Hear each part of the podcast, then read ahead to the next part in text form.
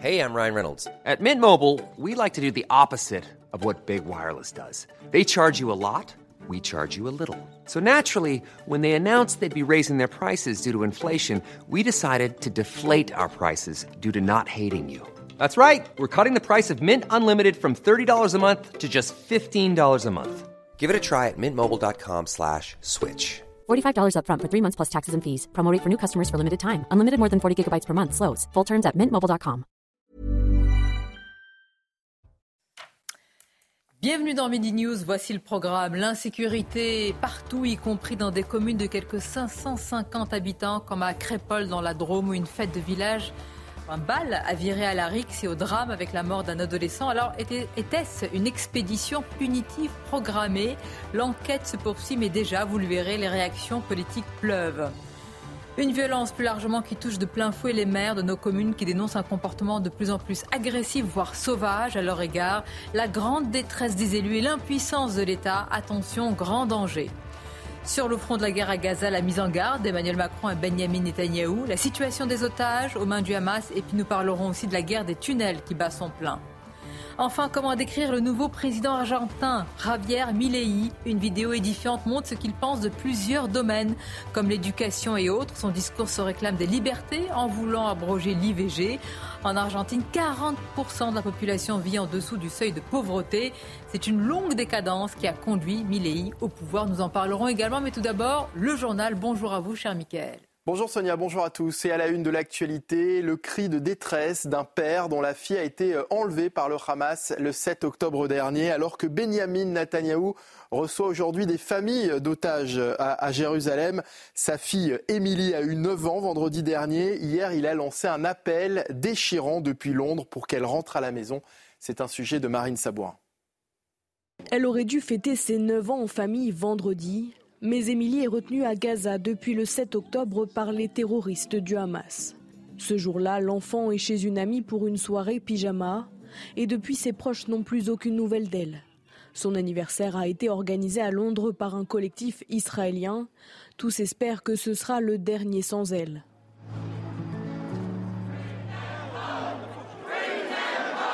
Son père, lui, s'est exprimé hier soir lors d'un rassemblement contre l'antisémitisme depuis la capitale britannique où il a trouvé refuge après avoir quitté Israël où il vivait depuis 30 ans dans le kibbutz de Berry. Je pense qu'aucun d'entre nous et Israël certainement ne seront plus jamais les mêmes. Son père, qui a perdu 12 kilos en un mois, ne sait pas combien de temps il pourra tenir sans Émilie. Il y a un grand vide dans nos cœurs qui ne sera comblé que lorsqu'elle rentrera à la maison. Il faut continuer à avancer jusqu'à ce qu'on la ramène. C'est mon seul objectif dans la vie, comme le ferait n'importe quel parent. Nous devons juste la ramener à la maison, tous les ramener à la maison.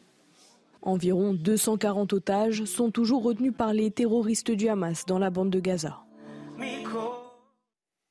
Un concert euh, néo-nazi s'est tenu ce week-end en Isère. La préfecture avait pourtant émis deux arrêtés d'interdiction concernant cet événement, mais les organisateurs sont parvenus à les déjouer. Entre 2 et 300 personnes étaient présentes pour assister à ce concert.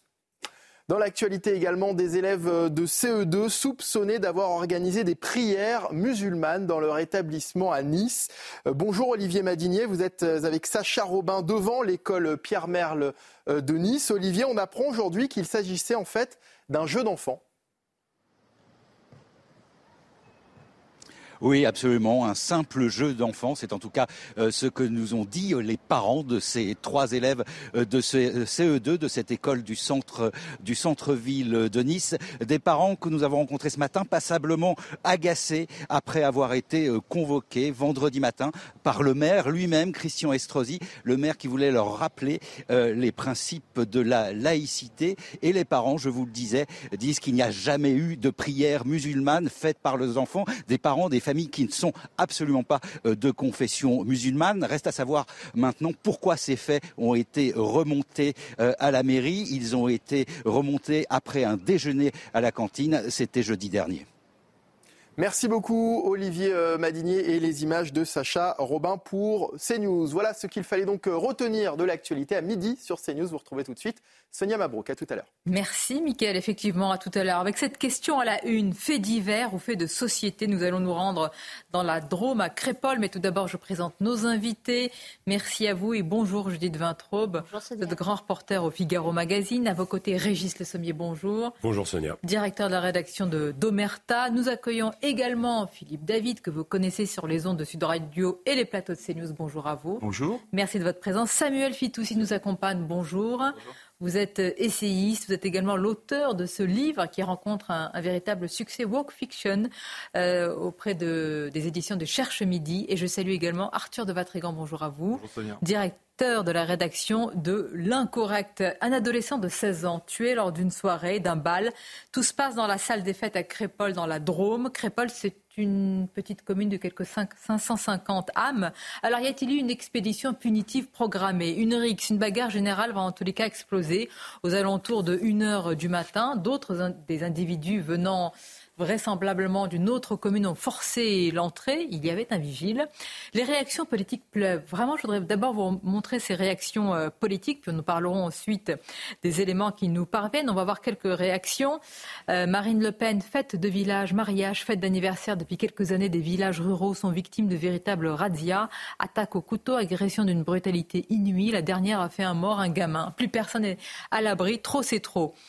Euh, Éric Zemmour, Thomas, 16 ans, n'aura sans doute pas de minute de silence à l'Assemblée. Ses proches resteront dignes et ne provoqueront pas d'émeutes. Comme d'habitude, certains tairont son assassinat par des racailles venu à Crépol, un village de la Drôme, pour tuer des jeunes Français. Et enfin, le président des LR, Éric Ciotti, qui a également rapidement réagi.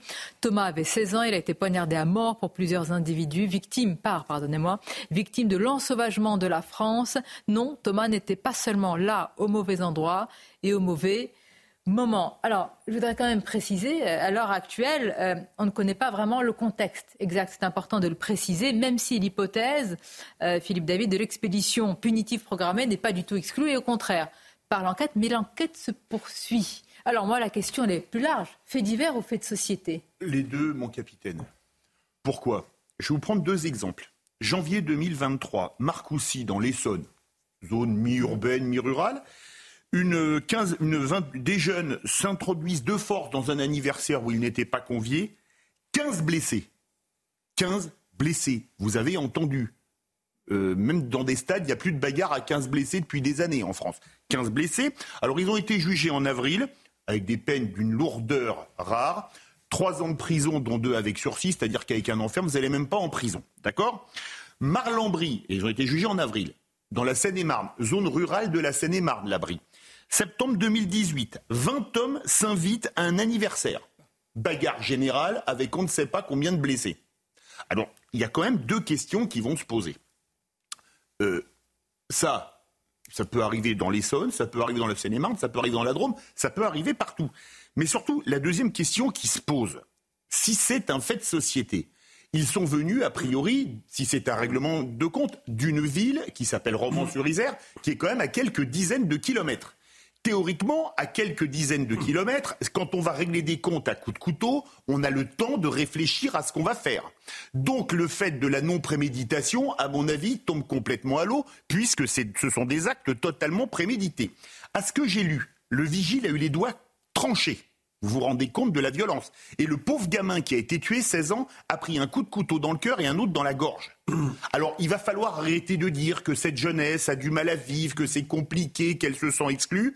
Quand on voit ce qui peut arriver à Crépol, vous l'avez dit, ville de 550 Petite habitants. fête de village. Petite fête qui de rassemble village. quelques, une centaine euh, d'âmes qui sont venues euh, véritablement pour s'amuser, pour profiter Absolument. dans cette commune. Alors ceux qui nous disent qu'il n'y a pas d'ensauvagement, que la France n'est pas un pays de plus en plus violent, euh, qu'ils regardent un peu la réalité des faits pour, pour dire au mieux qu'ils se moquent du monde, au pire que ce sont des menteurs avérés. On est tous saisis du même sentiment avant l'analyse politique, c'est qu'on est à l'abri nulle part. Exactement. En fait, c'est le phénomène de dispersion euh, des populations immigrées qui euh, ne cesse de s'accentuer puisque Vous faites un rappelle- lien là euh, tout de suite? Moi, c'est pour ça que j'ai précisé, Judith, pour être très clair, que l'enquête se poursuit. Oui, vous avez raison. Non, mais je ne sais pas. Ou alors vous avez d'autres informations. Non, euh, les papiers les plus informés nous disent qu'effectivement, euh, ce sont des jeunes qui viennent euh, de Romans-sur-Isère, plus précisément du quartier de la Monnaie. Le quartier de la Monnaie est à écrasante majorité d'immigrés et descendants d'immigrés euh, maghrébines, c'est pas du tout des, cités et des bars. Hein. C'est un quartier où les bars euh, euh, ont été détruites. C'est un petit quartier, à 15 minutes à pied du centre-ville, où il n'y a plus de commerce. Pourquoi? Parce que lors des dernières émeutes consécutives à la mort de Naël, les derniers commerces qui, acceptaient de vivre dans cet environnement ont été détruits. Alors depuis, effectivement, il n'y a plus de commerce. nous n'avons pas euh, du tout les armes pour euh, appréhender. Euh, les armes judiciaires Les armes culturelles Statistiques ah. Et judiciaires. Statistiques et D'abord, statistiques. Les, infos, mais c'est normal, les, médias beaucoup de précautions. Moi-même, je, vous raconte ce que j'ai lu en fait sur euh, le quartier de la Bonnaire, sur Isère et sur le fait que des jeunes. Oui, mais alors vous prenez plus de précautions que des, euh, des responsables politiques. J'essaie. Oui, mais alors qu'est-ce que ça traduit? Que Marine Le Pen. Euh, Éric Zemmour et Éric Ciotti font cette analyse-là tout de suite, bah, immédiatement? Parce qu'il y a assez de, de faits gravissimes du même type qui se sont produits pour que même si dans ce cas-là, la réalité est différente, ces électeurs se disent, une fois de plus, elle a raison. Il y a un contexte qui est établi. C'est quand même fort ce que vous dites. C'est-à-dire que bah même si là, ce n'est pas du tout le cas. Oui, oui la, grande majorité des cas euh, correspond à ce type euh, d'affrontement. Donc fait de société pour vous, Régis Le Sommier Moi, je ne m'avancerai pas sur qui a fait ça. Comme vous l'avez dit, on a, on n'a pas encore le, le, le, enfin, on connaît pas encore les contours ni euh, ni s'il s'agissait d'une vengeance, même si ce que disait euh, Philippe tout de suite était euh, plein de bon sens. moi, je, je rappellerai, en fait, vous avez parlé d'armes judiciaires, mais en fait. Et, statistiques. Et statistiques, mais en fait d'armes tout court. Ce qu'on se rend compte avec les exemples qui ont été donnés et cet exemple-là, c'est que les fêtes de village ben, ne sont plus à l'abri, comme lors des dernières émeutes, des petites communes n'ont pas été à l'abri. On se souvient de, commissariats et de, euh, y compris de maisons d'élus qui ont été brûlées, etc. au milieu de la campagne.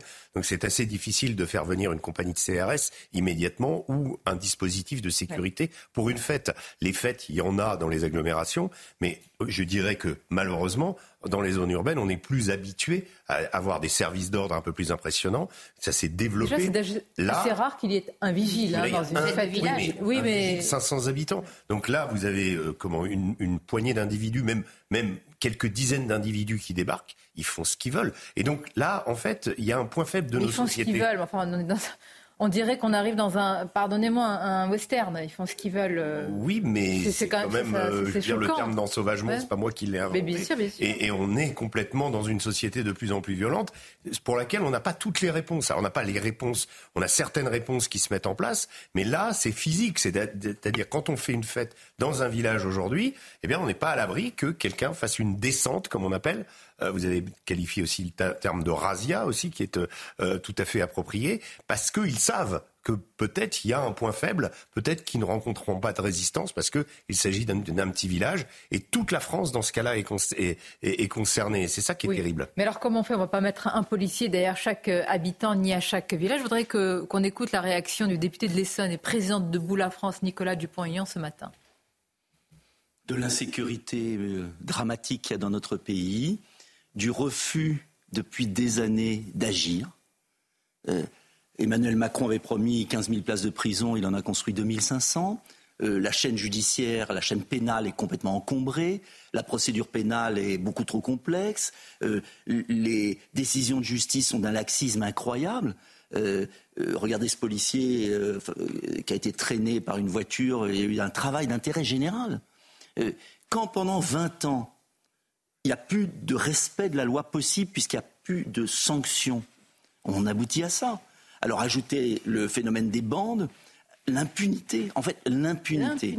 Alors on poursuit le tour de table dans quelques instants. Samuel Fitoussi et Arthur de Vatrigan, je vous demanderai, est-ce que c'est une rixe, une attaque? Parce que je crois que le mot que j'ai utilisé n'est pas approprié en réalité. C'est une attaque Il y a peut-être une expédition même punitive programmée. Mais tout d'abord, les titres. Avec... ça veut dire que les deux camps sont responsables. Voilà, c'est pour ça que je pense qu'une attaque est plus. Euh, c'est le mot qu'utilise France Inter depuis Bon.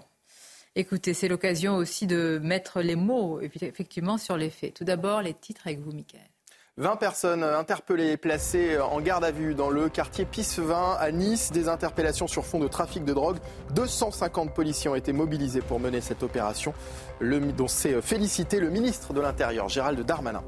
Du nouveau dans l'affaire Pierre Palmade, trois personnes interpellées le mois dernier seront jugées aujourd'hui. Ils sont euh, soupçonnés d'avoir fourni euh, l'humoriste en stupéfiant le soir de l'accident de voiture qu'il a Et puis les combats se poursuivent entre Israël et le Hamas alors que l'armée israélienne étend ses opérations au nord de la bande de Gaza. Les troupes au sol font face à une forte résistance. Depuis le début de la guerre, 65 soldats israéliens ont été tués selon Tsahal.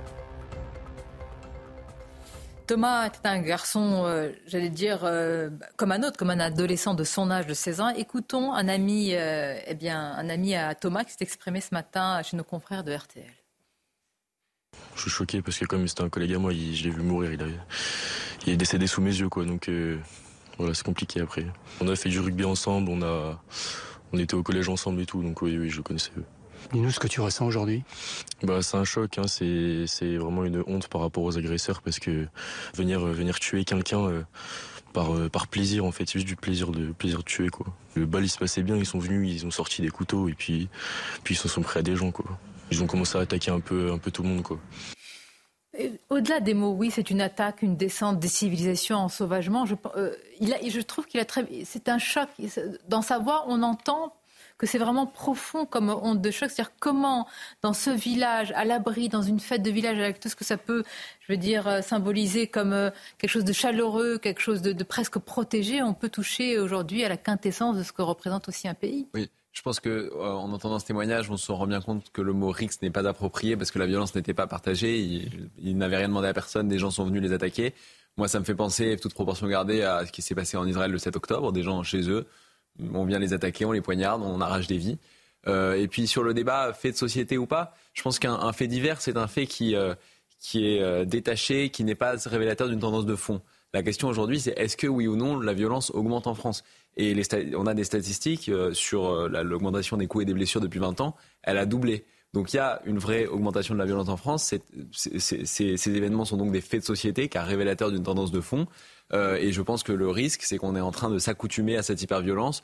Euh, je pense que ce fait divers, il y a 15 ans, aurait fait la une de tous les, les JT euh, des principaux médias nationaux en France ça le fait plus, je pense que c'est regrettable. Je ne sais pas ce que vous en pensez, Arthur de Vatrigan, je pense que ce qui interpelle une grande partie des, citoyens, c'est que, par exemple, certains se révoltent de la sortie de prison du policier auteur de tirs sur Naël. Je rappelle qu'il est mis en examen peut-être qu'il y aura un procès. À cette heure-ci, on ne sait pas, on verra ce qu'il en sera. Mais euh, il faut demander de la fermeté partout euh, dans ce cas-là. Et quand il y a un tel ensauvagement, euh, il n'y aura pas de... Ou alors je fais un procès d'intention, mais il n'y aura pas de marche pour qu'il y ait, ou peut-être une marche blanche extrêmement tranquille pour demander de la justice. De toute façon, les marches servent à rien. Donc, qu'on connaît nous ou pas, ça ne changera pas grand-chose. Rappelez-vous juste pour le policier, rappelez-vous pourquoi il a été incarcéré, c'est pour éviter les troubles à l'ordre public au départ. La première raison, c'était ça. C'était pour éviter que les racailles foutent le bazar et se révoltent qu'on met un policier en prison. Première raison qui a été donnée. Euh, là, même un borne vous dirait que c'est un fait de société. Quand vous avez 120 attaques au couteau par jour, c'est un fait de société. Quand vous êtes plus en sécurité nulle part, c'est un fait de société. Quand vous avez une responsabilité politique à cause de l'impunité judiciaire, à cause de la répartition de la criminalité sur le territoire français, c'est un fait de société. Alors évidemment, on peut pas trop s'avancer en disant on sait pas trop qui c'est. Vu les descriptions des témoins, ils ressemblent quand même vachement à Mathéo et Kevin, euh, les personnes qui sont dues. Euh, donc bon, on va attendre un peu si vous voulez. Non, c'est pas l'ironie. Euh, je, me, je répète ce que dit le Gérald Darmanin. Oui. oui, mais c'est ce qui va nous sortir. Il va nous dire un truc pareil. Je peux, je peux mettre une pièce dessus si vous voulez. La nouveauté qu'on voit et qui a explosé l'été dernier, c'est qu'on a une délinquance qui est conquérante. C'est la nouveauté. Et là, c'est ce qu'on voit. On voit une bande de racailles qui sort de chez elle pour aller attaquer en dehors de chez elle. Ce qui s'est passé dans les émeutes de cet été, c'était ça aussi. Les gens sortaient de chez eux et faisaient des conquêtes de territoire par la violence, par la délinquance, par la criminalité. Et le souci qu'on va avoir sur l'impunité, je vous réponds, il va pas se passer grand-chose simplement parce que là, il semblerait, ou en tout cas je parie, que les délinquants, les assaillants, les meurtriers ont moins de 18 ans. Et vous savez ce qui s'est passé avec les émeutes de cet été 80% avaient moins de 18 ans. D'accord, mais certains ont loué une fermeté assez. C'est pas vrai, c'est faux. Ah bon, il n'y a pas eu de fermeté Ils ont tous été déférés. Pour les émeutes Ils ont 80%. Alors, je vous donne les chiffres. Sur les 3500 Mathéo et Kevin qui ont été interpellés, vous avez 80%, un tiers qui a, qui a moins de 18 ans. 60% de ce tiers à moins de 17 ans, 40% de moins de 15 ans. Les 80% des mineurs ont été déférés, on dit que c'est la fermeté. Qu'est-ce qui s'est passé sur les peines qu'ils ont reçues? 80% des, des mesures, c'est des mesures éducatives et du contrôle judiciaire. Alors, si vous appelez ça de la fermeté. des mineurs. Alors qu'est-ce qu'on fait? Ben, C'est bien le problème, c'est qu'en fait, on parle de l'ordonnance de 45 tout le temps. en fait, on dit on va réformer, on la réforme pas, vous on vous la dites... toilette à peine. D'accord. Appeler à la fermeté, ça ne sert plus à rien, puisque même tout le système n'est même plus adapté à cette Oui. euh, délinquance conquérante. Vous dites on la toilette à peine, mais en fait on fait pire. Parce que l'histoire de la césure, vous savez, Mm. cette euh, réforme pensée par Nicole Belloubet Oui. euh, et mise en œuvre euh, par euh, Dupont-Moretti, qui consiste à faire prononcer le jugement beaucoup plus vite, mais laisser six mois aux mineurs avant de prononcer de la peine pour éventuellement s'amender, c'est pire que tout. Autour de nous, dans tous les pays qui pratiquent des peines courtes, voire très très courtes, je parle d'une semaine, je parle de 15 jours, je parle d'un mois, évidemment dans des établissements dédiés, il n'est pas question de mettre des primo-délinquants et des mineurs au contact de criminels endurcis. Eh bien ça fonctionne. Au miracle, ça fonctionne. Je voudrais qu'on regarde le contexte, véritablement, parce que ça a saisi tout le monde, pour, qu'on voit de quel village on parle, où ça s'est passé, avec euh, euh, euh, comment dire le choc que cela a provoqué auprès des habitants, et tout cela est résumé par nos équipes. Une scène inimaginable dans cette commune d'un peu plus de 500 habitants. Il est 1h30 du matin ce dimanche, le bal d'hiver organisé par le comité d'animation bat son plein dans cette salle des fêtes de Crépole. Un groupe d'individus extérieurs à la commune tente alors de rejoindre la soirée, mais le vigile s'interpose avant d'être blessé à l'arme blanche. Une bagarre générale éclate. Un adolescent de 16 ans est mort, touché par deux coups de couteau. Son ami a assisté à la scène. Il témoigne dans Le Parisien. C'était un bain de sang. Des jeunes de cité ont encerclé la salle des fêtes et planté les gens à l'aveugle. Environ 350 personnes participaient à cette soirée privée. Au total, 17 victimes de 16 à 65 ans ont été prises à partie durant la RIX. Neuf d'entre elles ont été blessées. Deux hommes de 23 et 28 ans sont en urgence absolue. Sur Facebook, le club de rugby RC Roman Péage rend hommage au jeune homme décédé. Que dire face à la barbarie et la tragédie qui nous touche ce matin? Le club est touché dans sa chair en ce 19 novembre. Le sport nous semble bien futile.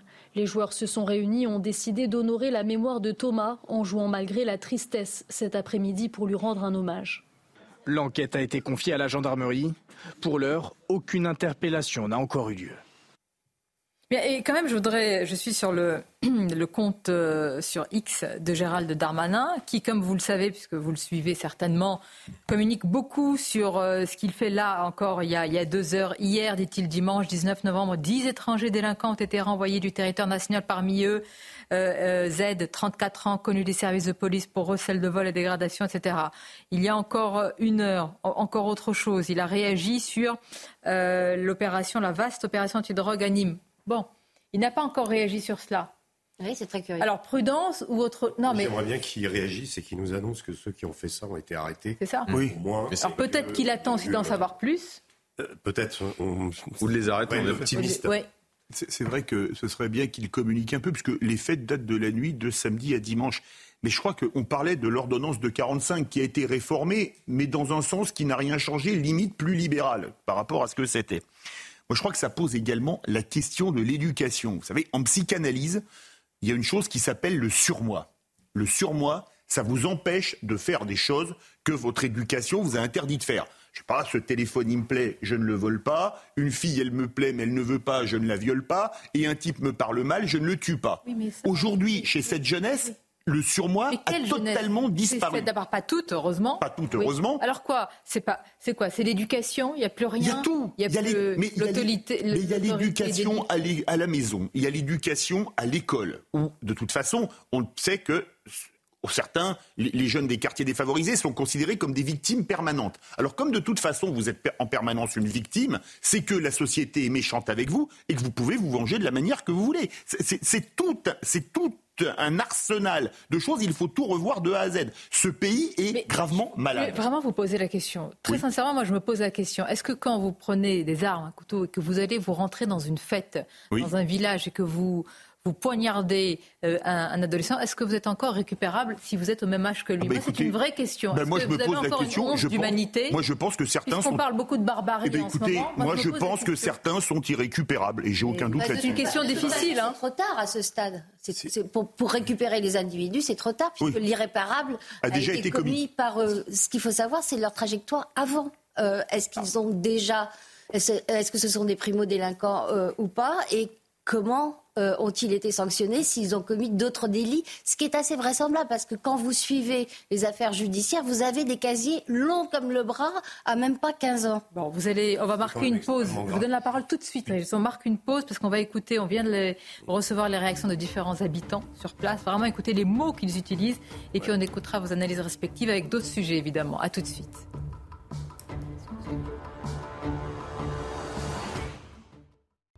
Beaucoup de réactions après la mort d'un adolescent et beaucoup de blessés aussi après l'attaque. Il n'y a pas d'autre mot lors de cette soirée, de ce bal dans le village de Crépol dans la Drôme. On va en parler. Écoutez euh, les habitants dans quelques instants et tout d'abord les titres avec vous, Michael. Les contrôleurs aériens sont en grève aujourd'hui. Ils protestent contre la loi qui leur impose de se déclarer grévistes 48 heures avant. Conséquence, un quart des vols au départ de Paris-Orly et de Bordeaux-Mérignac sont annulés. Des perturbations ont lieu aussi au départ de Toulouse-Blagnac et Marseille-Provence. Le visage du nouveau président argentin, l'économiste ultralibéral Javier Milei a largement remporté le second tour de la présidentielle avec 55,95% des voix contre 44% pour son rival, le ministre de l'économie Sergio Massa. Javier Milei a été élu pour 4 ans. Et puis Joe Biden rend hommage à l'ancienne première dame des États-Unis, Rosalynn Carter. Elle s'est éteinte hier à l'âge de 96 ans. Le président américain a salué l'amour profond du couple Carter, alors que l'ancien président Jimmy Carter, âgé de 99 ans, est actuellement traité en soins palliatifs. Merci, euh, Mickaël. On va écouter les, habitants de, Crépol, quelques habitants au micro de CNews. Moi, je me pose la question. On est euh, mère, père de famille, on laisse son enfant euh, dans un bal ce qu'il y a de plus, je veux dire, convivial. On est, dans le village, on est à côté, mais on s'est dit, mais il faudra bientôt armer les enfants ou s'armer soi-même et ne pas les laisser euh, sortir comme ça. Écoutez les réactions. On est tous surpris de ce qui s'est passé. C'est inadmissible. Euh, moi, j'ai des, enfants, des petits-enfants. Euh, est un village très calme. Très, très calme. Qu'est-ce qui s'est passé? On ne sait pas. Mais c'est vraiment malheureux. C'est pour tous ces jeunes qui sont venus faire la fête. On ne sait pas, il peut y avoir des représailles. Euh, on ne sait pas ce qui peut se passer maintenant dans le village. Moi, j'ai peur. Personnellement, j'ai peur. Je pense que tout le monde est en état de choc. On est choqué de voir ce gamin de 16 ans. C'est pas possible. Enfin, moi, j'ai du mal à admettre. Hein. Des coups de couteau à 1h30 du matin dans un bal, je, suis désolée pour moi, c'est pas possible. Il y a vraiment quelque chose à faire euh, dans notre pays. Je pense qu'il faut vraiment bouger. Euh, il y a trop de violence. Vraiment, plus, plus on en parle, moins ça prend. Vraiment, il faut le dire. Hein. J'ai employé le mot, le mot RIX. Je vais attendre avant. On va voir ce qu'il en est pour l'expédition punitive programmée. Mais en tout cas, c'est une attaque, c'est une descente en règle. Mais descente en règle. Et puis, si on reprend le témoignage que vous avez cité du Parisien tout à l'heure, apparemment, ils avaient euh, entrepris de, de, ceinturer le. Enfin, de, de, comment c'est une véritable embuscade d'encercler le, la salle et de et, le comment euh, ils poignardaient les gens un petit peu comme ça à l'aveugle on ne sait pas vraiment. Enfin, il y, a quand même une. Est-ce qu'il y a eu une volonté de tuer? Parce que la question, euh, quand on utilise des couteaux comme ça, euh, est-ce qu'ils avaient l'intention de faire un massacre plus important?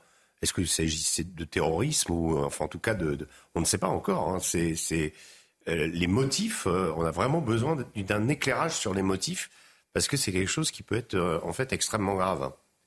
Vous avez raison, la manière avec laquelle euh, l'attaque s'est passée interroge sur quelque chose de plus, plus profond, en tous les cas d'organisé, de probablement prémédité, mais en tous les cas de véritablement une stratégie. Ce qu'ils disent les habitants, le village était extrêmement calme, il n'y avait jamais aucun problème.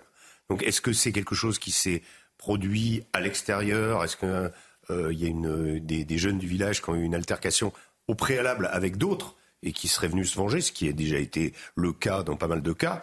Euh, là, on n'a pas encore tous les éléments. Quand en tout cas, il faudra poser toutes les questions. Il ne faut pas laisser une forme d'omerta s'installer et tirer toutes les, leçons, parce que la colère justement de ces habitants montre, euh, s'il en est, qu'il n'y a pas de sentiment d'insécurité, comme l'avait dit euh, un ministre. Je veux dire un ancien ministre. Non, il est toujours ministre. Un fantasme. Ouais. Sonia. Ouais. Euh, c'était à l'antenne d'Europe 1, c'était au micro d'Europe 1 il y a quelques temps. Bah, depuis les parvenus, malheureusement, le ministre. Gorge aussi, je crois. Aussi.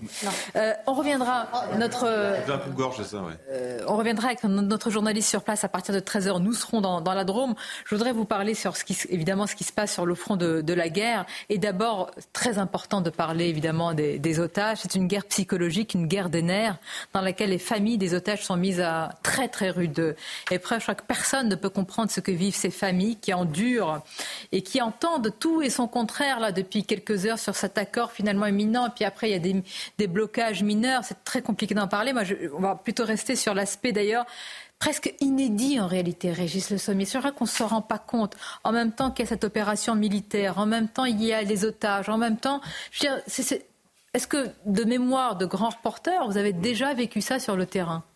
On dirait que oui, on peut se référer à ce que faisait Daesh. Daesh était en guerre et Daesh prenait des otages. D'ailleurs, Daesh avait une manière encore, mais je dirais, il n'y avait pas. Euh, Daesh n'a jamais eu 230 otages. Euh, ni des femmes et des enfants, c'était des, des, journalistes en général, en général qui avaient été kidnappés, mais ils en ont tué, ils ont fait des mises en scène absolument macabres peut remarquer, c'est que le Hamas ne fait pas le, même type de mise en scène. il pourrait, il pourrait faire. Parce que euh, la question fait peur. Moi-même, en posant la question, je me dis, enfin, pourquoi ils disposent de ces otages? Bah. ils, sont toujours entre leurs mains. Mais bien sûr qu'ils sont toujours entre leurs mains et bien sûr qu'il y a des canaux de négociation, notamment avec le Qatar, qui sont très actifs. Il y a euh, actuellement, on est dans une, un troc de 4 ou 5 jours de, de cessez-le-feu contre une poignée d'otages, on ne sait pas exactement quel nombre, mais en tout cas c'est euh, le, le, le, comment euh, les chiffres, enfin c'est c'est le, le, comment l'accord qui est en train de se dessiner. Euh, le problème c'est que il bute et bon le fait qu'il ait déjà été formulé, le fait qu'on ait déjà entendu ces informations est plutôt et je pense qu'il faut s'en réjouir une bonne nouvelle parce que ça veut dire que il y a des points d'achoppement qui sont encore à discuter, mais que c'est probablement euh, vers une issue. Alors, est-ce que ça concerne tous les otages? Je n'en sais rien. Moi, ce que je sais, c'est que euh, ça concernerait un certain nombre d'otages contre euh, un cessez-le-feu. Euh, Israël ne veut pas du cessez-le-feu, enfin une partie euh, de la classe politique et de l'état-major d'Israël, de Tsahal, ne veulent pas le cessez-le-feu parce que ça permettrait au Hamas sans doute de se reconstituer et ça donne une trêve certes humanitaire, mais au niveau des combattants, ça leur permet de se, de se régénérer quelque part. Et, et mais voilà, je pense qu'on il y a quand même des signaux optimistes du fait que euh, il y ait euh, qu'on entend qu'on ait entendu justement la possibilité de ce troc. Tout le monde l'espère tous. Je voudrais vous faire réagir, Samuel Fitoussi. Allez-y peut-être euh, avant qu'on montre ces images. sur les otages, je pense qu'il faut aussi rappeler les conditions absolument atroces dans lesquelles ils sont détenus.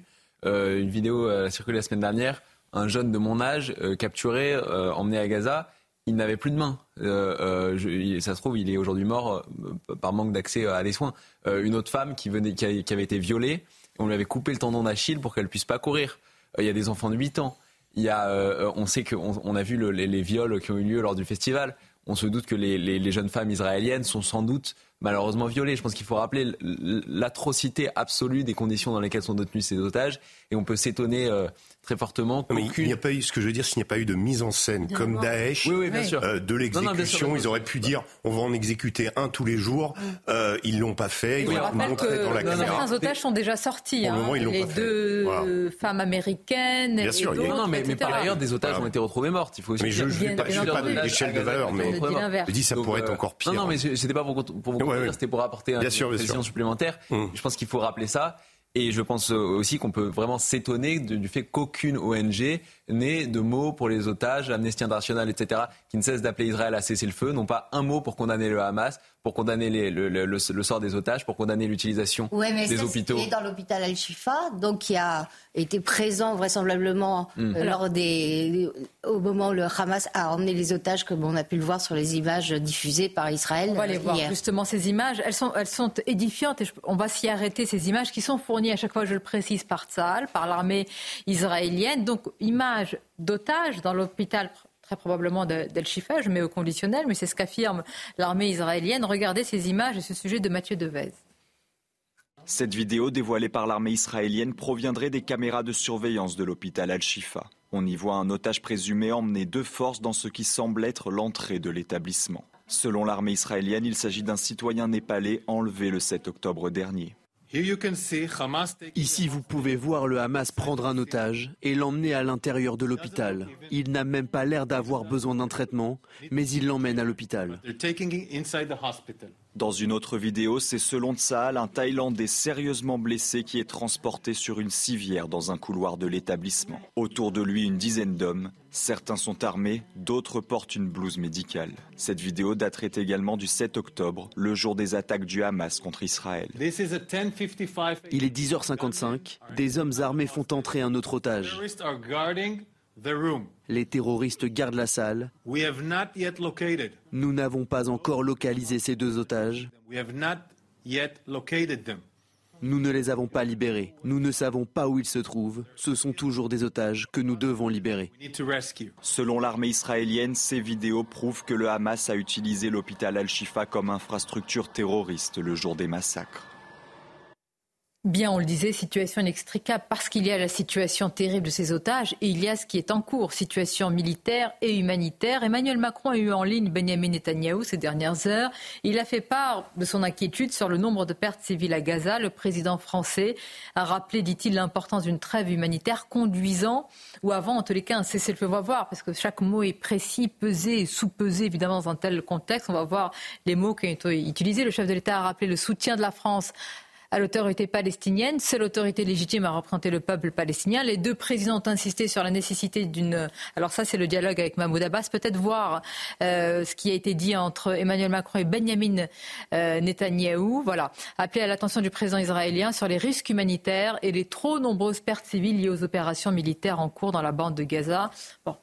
Qu'est-ce que ça veut dire trop nombreuses? Quel est le niveau acceptable de vie euh, innocente, qu'elle soit palestinienne ou israélienne, perdue euh, à cause des atrocités commises par le Hamas depuis le 7 octobre C'est une très bonne question parce que euh, là, si on, si on, essaie de décrypter ce que dit Emmanuel Macron, c'est-à-dire il laisse entendre, je dis bien il laisse entendre, je ne suis pas à sa place, mais qu'il commence à y avoir une forme de délégitimation de la poursuite des opérations d'Israël. Mais Et là, la question que ça, se pose. Il délégitime. Lui considère on ne sait pas selon quels critères que les pertes euh, civiles, les pertes de vie innocentes sont trop nombreuses. La seule question qui vaille, c'est que faire d'autres? Bien sûr qu'elles sont trop nombreuses. vous avez Une vie perdue est mais L'autre question, c'est est-ce que Israël est en train d'atteindre ses objectifs, Régis Sommier? Est-ce que les tunnels qui sont découverts, les caches d'armes, montrent, j'allais dire suffisamment, le mot n'est pas adéquat, mais permet de dire qu'Israël est en train d'aller vers l'éradication du Hamas. On n'est pas en train d'aller vers l'éradication du Hamas en ce moment. Enfin, c'est-à-dire qu'on l'opération dans le contexte urbain a commencé. Elle a mis du temps d'ailleurs à se mettre en place. Euh, pendant longtemps, euh, les, les, chars israéliens sont restés en périphérie euh, des, des, comment, des villes et en périphérie en particulier de Gaza City. Là, ils ont fait des incursions dans Gaza City qui ont été extrêmement meurtrières. il, faut, il faut imaginer que, alors, il y a, y a du positif et du négatif. Du positif, c'est le fait que la, les, les, combattants du Hamas qui mettent en scène, qui montrent avec leurs vidéos ce qu'ils font, ne, ne, montrent pas, enfin, on, on ne voit pas de comment d'armes extrêmement sophistiquées. Il s'agit de RPG euh, relative, euh, comment parfois euh, manufacturés euh, par eux-mêmes, fabriqués par eux-mêmes. C'est des lance-roquettes. Mm. Oui, mais oui, pardon, des lance-roquettes. et, et au niveau, au niveau donc qui, qui contre lesquels qu'ils utilisent contre les blindés et également contre les, les, les, comment les incursions de, de, de militaires de Tsahal. On, a vu des vidéos également où qui, qui, traduisent quand même, même si ce sont des, des vidéos de, de propagande du, du Hamas et qu'il faut faire très attention, euh, elles traduisent quand même l'extrême difficulté, euh, le, la tâche immense qui attend euh, les hommes de Tsahal pour pénétrer dans ce tissu urbain, parce que c'est un tissu urbain absolument inextricable. Il y en a beaucoup qui se font abattre sans savoir même d'où viennent les balles, etc. Et les combattants du Hamas sont extrêmement déterminés. Donc on peut imaginer que le euh, ayant ça en surface, plus euh, des, capacités et des comment des moyens de se, cacher en sous-sol avec les tunnels. Moi, je vous donne un chiffre qui, a été communiqué euh, par l'armée française, c'est 1300 tunnels pour la bande de Gaza, tunnels creusés entre 20 et 50 mètres de profondeur. Donc, on peut imaginer qu'est-ce que que, c'est encore un réseau extrêmement puissant. il faut aussi se méfier des extrapolations sous l'hôpital Al-Shifa. Avait imaginé, plusieurs médias avaient rapporté qu'il y avait un espèce de bunker clandestin, une sorte de, de PC du docteur No. On s'attendait à trouver un truc extrêmement sophistiqué. En réalité, ce n'était pas là. Euh, il y a des tunnels qui partent de l'hôpital, mais l'hôpital, euh, attention, on, dit, euh, on dit. Il y a quand même une distorsion. Pardonnez-moi, il y a une distorsion entre ce qui est montré et ce qui a été trouvé, c'est-à-dire du matériel. Pas grand-chose. Voilà, et par rapport à l'efficacité dans la barbarie des attaques du 7 octobre. Mais, oui, mais la, barbarie n'indique pas qu'ils ont des armes ultra enfin, mais ils ont réussi quand même à, déjouer tous les plus grands systèmes de surveillance. Bien sûr, alors ça, ils, sont, ils ont bénéficié d'un tas de, de, de, choses, d'une situation euh, de carence de la part d'Israël, du fait qu'on avait arrêté la surveillance des Tokiwoki, euh, des militants du Hamas pendant un an. Euh, également, le fait qu'on sait comment qu'Israël sait largement, euh, euh, comment dire, à compter sur cette cette cette barrière euh, qui a hmm. été reposée, pardon, qui qui a été comment endommagée assez facilement par le Hamas. Donc, si vous voulez, ils ont bénéficié de carences, ils ont bénéficié d'une temporalité qui leur a permis d'attaquer le fait que l'armée israélienne était mobilisée largement dans le nord ou en Cisjordanie et peu autour de Gaza, qui ne présentait qui présentait a priori moins de danger. Et je termine juste sur une chose, c'est que on est vraiment face au rapport du faible au fort. C'est-à-dire que le faible va euh, utiliser toutes les, les, les armes en, en, en, son pouvoir pour essayer d'attaquer, euh, d'attirer le fort dans des embuscades. Et, et c'est ce qui se passe. Donc les vrais combats vont commencer au corps à corps. La guerre des tunnels, il va falloir que euh, l'armée d'Israël descende dans les tunnels. Je vous demande aussi vos avis, vos analyses respectives. Et quand même, est-ce que le, la position, la politique d'Emmanuel Macron est à voir à l'aune de ce qui se passe en France? C'est ça la vraie question. Les titres, et c'est à La Chine veut œuvrer à rétablir la paix au Moyen-Orient. Déclaration du ministre des Affaires étrangères chinois euh, devant une délégation de diplomates de pays arabes avant d'ajouter que la communauté internationale devait agir d'urgence pour, je cite, mettre fin à la catastrophe humanitaire à Gaza.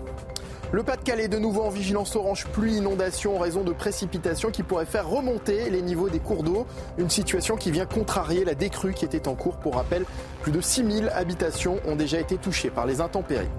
Et puis coup d'envoi des illuminations de Noël sur les Champs-Élysées à Paris, inauguré hier par l'acteur Gilles Lelouch en compagnie de la maire de Paris, Anne Hidalgo. L'édition 2023 reprend les couleurs dorées qui ont fait le succès des années précédentes. Hier, dans le grand rendez-vous européen CNews Les Échos, l'ancien Premier ministre Manuel Valls a estimé qu'un cessez-le-feu comme le demande, en tout cas, euh, comme aimerait le, que ce soit prévu Emmanuel Macron, reviendrait à donner la main au Hamas, a-t-il dit. Bah, Vous êtes d'accord? euh, Je pense qu'il a raison. Euh, quand Emmanuel Macron appelle aujourd'hui à un cessez-le-feu, concrètement, il appelle Israël à laisser tranquille le Hamas, à laisser le Hamas en place à Gaza, par souci évidemment respectable pour les populations civiles, mais c'est appelé euh, le Hamas a resté en place, a appelé Israël à arrêter la guerre. Euh, je pense qu'il a raison. Il faut, on, doit œuvrer à un cessez-le-feu, mais le cessez-le-feu doit passer par la reddition du Hamas et la libération des otages, puisqu'Israël, qui a été, qui a subi un véritable massacre sur son sol, ne peut pas accepter que le Hamas continue à gouverner Gaza, ne peut plus accepter de vivre sous une pluie quotidienne. Vous avez raison, Samuel Fitoussi, mais de plus en plus de voix vous les entendez aussi à l'international. Alors l'ONU, si je vous cite l'ONU, vous allez me dire que pour vous, ce n'est plus véritablement crédible, parle de carnage. Vous avez beaucoup de pays et vous avez même les États-Unis qui émettent des réserves. C'est extrêmement triste ce qui est en train de se passer à Gaza, mais c'est la faute du Hamas. C'est la faute du Hamas pour plusieurs raisons. Parce que le Hamas a commencé la guerre. Euh, parce que le Hamas utilise des boucliers civils et parce que le Hamas refuse de libérer les otages et de présenter sa reddition. Donc c'est ce qui se passe à Gaza est absolument tragique, mais c'est de la faute du Hamas. Et par ailleurs, Emmanuel Macron euh, appelle Israël à distinguer entre terroristes et civils, euh, sous-entendant implicitement qu'Israël ne le fait pas. Mais évidemment qu'Israël distingue et le droit international autorise à tuer des civils en dommages collatéraux, évidemment, si euh, on poursuit un, objectif stratégique militaire clair et si les civils sont... Oui, mais Emmanuel Macron est un président d'un pays fracturé, Arthur de Vatrigan. Est-ce qu'il ne craint pas l'étincelle Et c'est à l'aune de ce qui se passe dans son pays qu'il a cette politique, euh, en tout cas cette ligne de Il politique n'y a pas étrangère. vraiment de ligne, hein, le en même temps macronien. Cette ligne aujourd'hui. Non, mais le en même temps macronien, il s'arrête pas aux frontières de la Oui, France. mais- On l'a vu cette semaine. hein. Il a dit le tout et son contraire. Ensuite, euh, il est président de la France. Alors, il me semble qu'il y a eu 40 Français morts, plus de 40 Français morts, c'est-à-dire l'attaque la plus meurtrière depuis la promenade des Anglais. Donc, quelle justice à ces Français morts? Ensuite, il me semble qu'il y a encore des Français portés disparus, peut-être otages. Donc, en tant que président des Français, la priorité devrait être les Français et non euh, de euh, s'acoquiner avec Vous Yacine c'est pas la Bellatar priorité de- d'Emmanuel Macron? Euh, je sais pas. Il n'en parle pas beaucoup euh, des francs des otages. Il parle pas beaucoup des 40 euh, des 40 Français, des plus de 40 Français tués. Il aurait pu, par exemple, je sais pas, faire un hommage ou un truc comme. Il l'a pas fait. Il l'a pas fait. Il a expliqué ce que j'ai entendu d'Emmanuel Macron, c'est un, cesser le feu. Deux, je ne veux pas aller à la marche pour, lutter contre l'antisémitisme, pour ne pas fracturer le pays. Euh, L'unité, c'est un peu étonnant, et de dire que la marche contre l'antisémitisme, pardon, va euh, conduire naturellement au racisme derrière, et qu'il faut pas mettre les musulmans au pilori. Euh, donc si vous pouvez m'expliquer ce que ça signifie derrière, moi je suis prêt à l'entendre. Alors j'ai entendu euh, le clown Bellatar expliquer qu'il avait conseillé Emmanuel Macron en tant que lui représentant des musulmans, pauvres musulmans, je les plains, euh, dire qu'il fallait pas fracturer le pays. Donc c'est-à-dire quand Emmanuel Macron dit ce mot-là et que Yassine Bellatar le redit derrière, c'est qu'a priori il y a quand même eu un échange. Euh, je trouve ça assez étonnant. Donc non, je pense qu'Emmanuel Macron, sa priorité devrait être celle des Français. Or, il y a des Français qui ont été victimes en Israël. Donc les Gazaouis, c'est triste, c'est affreux, mais en temps de guerre, on découvre qu'il y a des morts. Ah oui, de première nouvelle, ça existe. Sauf que, encore une fois, les Français sont alors, euh, mais N'oublions pas une chose, c'est que la première idée d'Emmanuel Macron, c'était de transformer la coalition contre Daesh entre une Oui, coalition oui. Non, contre mais les le Hamas, errements et d'Emmanuel qui Macron, vous avez raison. impliqué Non, mais que attendez. les rafales français bombardent la bande de Gaza. attendez, attendez. On part quand même on ne peut pas s'inquiéter matin, midi et soir d'une guerre des civilisations et la nourrir avec potentiellement euh, des enfants à Gaza qui un jour euh, vont nourrir cette frustration et cette ça, colère contre le voisin La priorité, israélien. c'est les Français aujourd'hui. Et il y a des Français disparus. D'une part, et est-ce qu'il que euh, ce qui nourrit le plus euh, cette guerre de civilisation, c'est pas l'amalgame Vous savez, Euh, le fameux pas d'amalgame, l'amalgame que pratique de fait euh, Emmanuel Macron quand euh, il explique lui-même, c'est pas des on-dit, il l'a dit à Berne. que soutenir les juifs, ça ne veut pas dire mettre au pilori Musulmans. les musulmans. en parlant de français dans les deux cas. C'est lui-même qui dit ça à Berne. Ça, ça s'appelle un amalgame. Dire que sa participation à la manifestation aurait choqué les musulmans, les Français musulmans, c'est faire cet amalgame qui est le vœu le plus cher des frères musulmans. Et je vous pose une question. Si dans quelques jours après cette marche, il y avait une autre marche, est-ce que le président est appelé à descendre de nouveau, quel que soit le, le sujet et le thème Bien sûr que Contre non. quoi vous contre Contre le racisme, vous manière trouvez pas que ce qui Qui se meurt du produit racisme aujourd'hui en France? Non, mais on peut ne pas mourir et que ce soit quand même Mais condamnable par la justice et que ce soit quelque chose de pas actes bien. antisémitisme, c'est un fait de société, Voilà, là. quel- quel est le Qui meurt de l'islamophobie Qui meurt du racisme Aujourd'hui Donc, France donc, mais il peut y euh, avoir une, quand même une marche contre le racisme. Mais d'accord, mais il faut une marche contre le Imaginez racisme que à partir quelqu'un dise Monsieur le Président, descendez aussi. Oui, mais sauf que, pardon, mais aujourd'hui, citez-moi des gens qui sont attaqués parce qu'ils sont noirs, qu'ils sont arabes ou qu'ils sont musulmans. Bah, j'en connais pas, pardon, j'en vois pas beaucoup. Et s'il y en a, ça doit forcément exister, bien sûr, mais c'est très minimal, contrairement à ce que certains veulent nous dire. Et bah, évidemment, heureusement. Donc le président, euh, en n'allant pas à cette marche, ne s'est pas forcément protégé. ah bah non, je pense que là, il s'est même mis Vous euh, êtes tous d'accord? dans une. euh, sinon- La mise en garde d'Emmanuel Macron à Benjamin Netanyahou. Mais qui écoute encore Emmanuel Macron mais, mais en politique internationale, je dis, à la BBC, il dit blanc le vendredi, il dit noir à Isaac Herzog, le président israélien, le dimanche. Comment voulez-vous, avec une colonne vertébrale aussi faible, le en même temps en politique internationale, ça ne marche Bon. pas. Je suis en train de dire que c'est la politique équilibrée et l'ancienne politique arabe de la France. Juste un mot. Euh, Ah, mais à l'époque, c'est le général de Gaulle, c'était quand même autre chose. hein. il, il- il- il ne va pas à la marche contre l'antisémitisme pour ne pas euh, accuser les musulmans. Donc en, en quelque sorte, c'est lui qui accuse les musulmans d'être Voilà. antisémites. C'est lui qui est islamophobe en C'est fait. son amalgame euh, C'est son lui. amalgame. On va marquer une pause, on va continuer à en parler. C'est passionnant ce que vous dites. Parlez aussi de la marche euh, à l'initiative de la maire, euh, qui a été initiée par la maire de Naël. Euh, de quoi est-ce le révélateur Et puis on reviendra dans la Drôme avec notre journaliste qui est sur place avec de plus amples informations. À tout de suite. Merci d'être euh, avec nous à la une de Midi News. Il s'appelait Thomas, il avait 16 ans, il faisait la fête euh, calmement, paisiblement avec ses copains dans son village, autrefois tranquille de Crépole. Nous serons sur place avec notre journaliste et beaucoup de réactions politiques à suivre.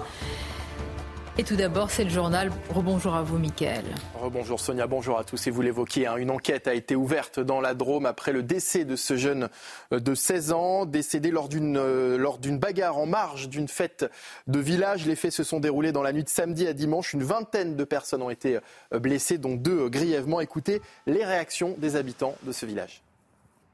C'est pas normal. On envoie ses enfants pour s'amuser et on revient. Qu'est-ce que vous voulez Revenir mort, quoi, en fait. C'est dégoûtant. C'est, je sais pas, il n'y a pas de mots. Il a pas de mots. C'est absolument effroyable dans notre village euh, qui est de 200 habitants. Euh, d'apprendre une telle nouvelle, euh, enfin moi je suis stupéfaite. Très bouleversée. Thomas était quelqu'un de très bien. Tous très bien. On comprend pas. C'est inexplicable. J'imagine, j'imagine même pas la douleur des parents, des frères, toute la famille. Surtout que c'était un garçon vraiment sans histoire. Il n'y a pas plus gentil que les petits garçons Perroto. Du nouveau dans l'affaire Pierre Palmade, après le terrible accident de la route survenu en février dernier, une enquête avait été ouverte pour trafic de stupéfiants. Quatre personnes ont alors été interpellées. Bonjour Célia Barotte, vous êtes actuellement au tribunal judiciaire de Melun. Célia, parmi ces quatre individus, trois sont jugés aujourd'hui. Oui, ils vont être jugés notamment pour le transport, la détention, l'offre de stupéfiants ou encore de médicaments psychotropes. Les suspects sont âgés de 21, 22 et 31 ans. Les deux premiers ont été, ont été placés sous contrôle judiciaire, le plus vieux en détention euh, provisoire. Alors attention, leur comparution est annexe aux investigations euh, principales dans cette affaire qui visait à déterminer les causes, les circonstances de ce terrible accident routier. Les débats de cet après-midi vont sûrement euh, pouvoir éclairer la manière dont le comédien est entré en contact avec les trois trois individus ainsi que la fréquence et la quantité de drogue qu'il leur achetait. Pour les faits qui leur sont reprochés, les trois suspects encourent une peine maximale de 10 ans de prison et une amende de 7 500 000 euros. Merci beaucoup Célia Barotte. Et dans le reste de l'actualité, les incivilités à l'encontre des maires ont augmenté de 15% cette année, selon le Centre de recherche politique de Sciences Po. Un congrès des maires de France a d'ailleurs lieu aujourd'hui à Paris, mais le président de la République n'y assistera pas, ce que regrette Jean-Luc Alguet. Il est maire de Loumo en Charente-Maritime.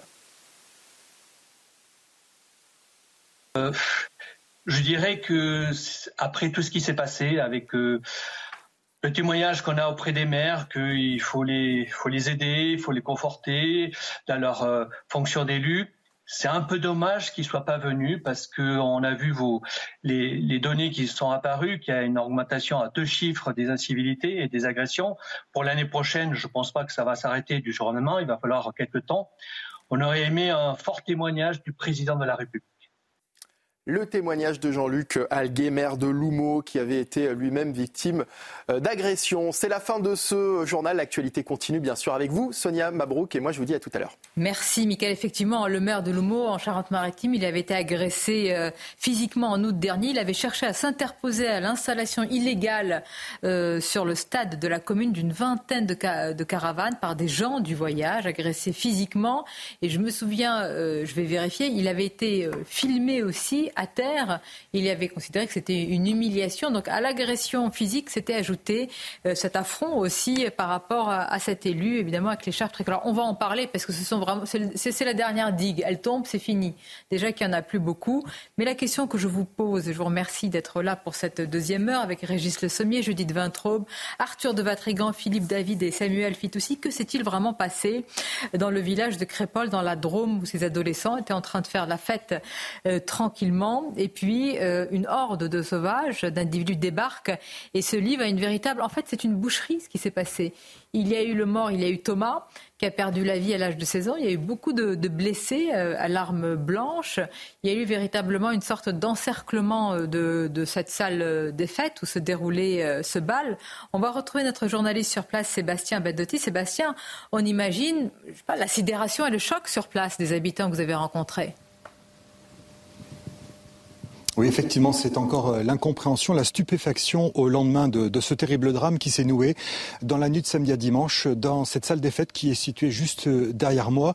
Les habitants euh, sont d'ailleurs très peu à s'exprimer, parfois à visage caché. Ils ont tout simplement peur des représailles tant que les auteurs n'auront pas été identifiés et interpellés. Alors, vous l'avez dit, il y avait un, un, jeune de 16 ans qui est donc décédé par arme blanche. En fait, ce qui s'est passé, c'est qu'un groupe d'une dizaine d'individus s'est présenté dans cette à cette soirée euh, dimanche matin très tôt, vers 3 euh, heures du matin. Ils n'ont pas pu pénétrer dans cette soirée et c'est une rixe qui s'est euh, rapidement, qui s'est une rixe qui a explosé juste après le, fait que ce groupe de jeunes ait voulu, intégrer ce bal d'hiver dans ce village de, de Crépol. Et puis donc très rapidement, des couteaux sont sortis et c'est donc ce jeune de 16 ans qui est décédé. Il y a eu deux autres blessés graves de 23 et 28 ans et plusieurs autres blessés légers. Une enquête a été ouverte pour homicide, tentative d'homicide en bande organisée, mais le parquet reste évidemment très prudent car plusieurs témoignages font état de groupes de jeunes qui pourraient être issus du quartier de la Monnaie, un quartier difficile de Romans-sur-Isère situé à une vingtaine de kilomètres d'ici. Et il faut également savoir que le jeune Thomas, âgé de 16 ans, est scolarisé dans un lycée de Romans-sur-Isère. D'ailleurs, une minute de silence sera organisée tout à l'heure à 14 heures. Je vous remercie Sébastien Badotti. Il y a quand même quelque chose qui nous interpelle. Je sais pas, une dizaine, une quinzaine de, délinquants, pas des jeunes, c'est probablement qu'ils sont jeunes, je ne sais pas, mais enfin des, sauvages, et qui s'évaporent euh, comme ça aussi. Enfin, je veux dire, euh, ça ne passe pas sous les radars de tout. C'est pas parce que c'est euh, un village qu'il n'y a pas de surveillance. Il arrive à un bal avec des couteaux. Mais c'est ça. donc c'est l'excuse qu'on pourrait entendre de ils sont fait fouler, donc ils ont répliqué. C'est, je sais pas vous, mais moi j'ai pas une soirée avec un couteau dans les poches. Donc, euh, sauf si je veux planter quelqu'un. Donc, a priori, bon, après il peut y avoir plein de, de, de, de on peut, sur les causes, on peut, il y a plein de pistes ouvertes, hein, un règlement de compte, euh, euh, parce que il a, s'il fréquentait les mêmes écoles et qu'une insulte ou un regard biaisé, hop, on ça tombe. Et en tout cas, quoi qu'il arrive, quel que soit le motif, en tout cas, on a affaire à un guet-apens, on a affaire à des barbares qui, d'après les témoignages, encore une fois, des témoins qui était sur place raconte qu'il plantait au hasard aussi euh, partout, c'est-à-dire toutes les personnes qui, qui, le croisaient se prenaient des coups de couteau. C'est ce, qui, euh, ce que les témoins racontent. On, donc on est sur du, euh, on est, on est, l'attaque ciblée ne tient pas vraiment la route. Et on est sur voilà sur une expression de, de, de barbare, de sauvage qui, qui, qui, en plus qui vient en nombre quoi. 10 personnes en termes d'enquête pardonnez-moi et d'arrestation. Alors apparemment on sait de c'est ce fameux quartier ce fameux parce que quartier de la monnaie à Romans sur Isère vous dites c'est pas pas le, des cités, si je puis dire. Non, non, ce mais... pas des cités, puisque les, les bars euh, et les, les tours euh, ont, été, euh, rasés. Depuis un certain temps. Et c'est pas un quartier, c'est pas les maguettes, si vous voulez. C'est pas un quartier complètement isolé. Vous mettez 15 minutes à pied à aller du centre-ville au quartier La Monnaie. Mais c'est un quartier mais donc en pleine nuit, Judith, on peut, avec des couteaux, parce que c'est quand même une arme jusqu'à preuve du contraire, marcher à 10 et à 15 dans la nuit, arriver dans un village. Marcher, prendre. Là, là, on est à 15 km, 20 km. On peut marcher, prendre un véhicule. Ils sont peut-être venus, en voiture, mais je pense qu'ils ont bénéficié, et dans leur euh, euh, dans leur état d'esprit sans doute, du fait qu'il euh, y a un certain nombre de lieux comme ça en France où on n'imagine pas une violence pareille puisse se déchaîner, et donc il n'y a pas la sécurité adéquate. Il y a un vigile, en effet, on ne sait même pas si dans le village il y avait un commissariat de police ou une présence quelconque, donc finalement c'était assez facile pour eux d'aller régler leur compte, s'il s'agit d'un règlement de compte, dans un village à l'occasion d'une fête de bal. Euh, ils avaient ils n'ont pas pu rentrer, mais voilà, s'il si, venait chercher euh, comment celui qui a été tué, euh, ça a été assez facile pour eux et également de partir parce que bon, euh, dans la nuit comme ça, s'évaporer.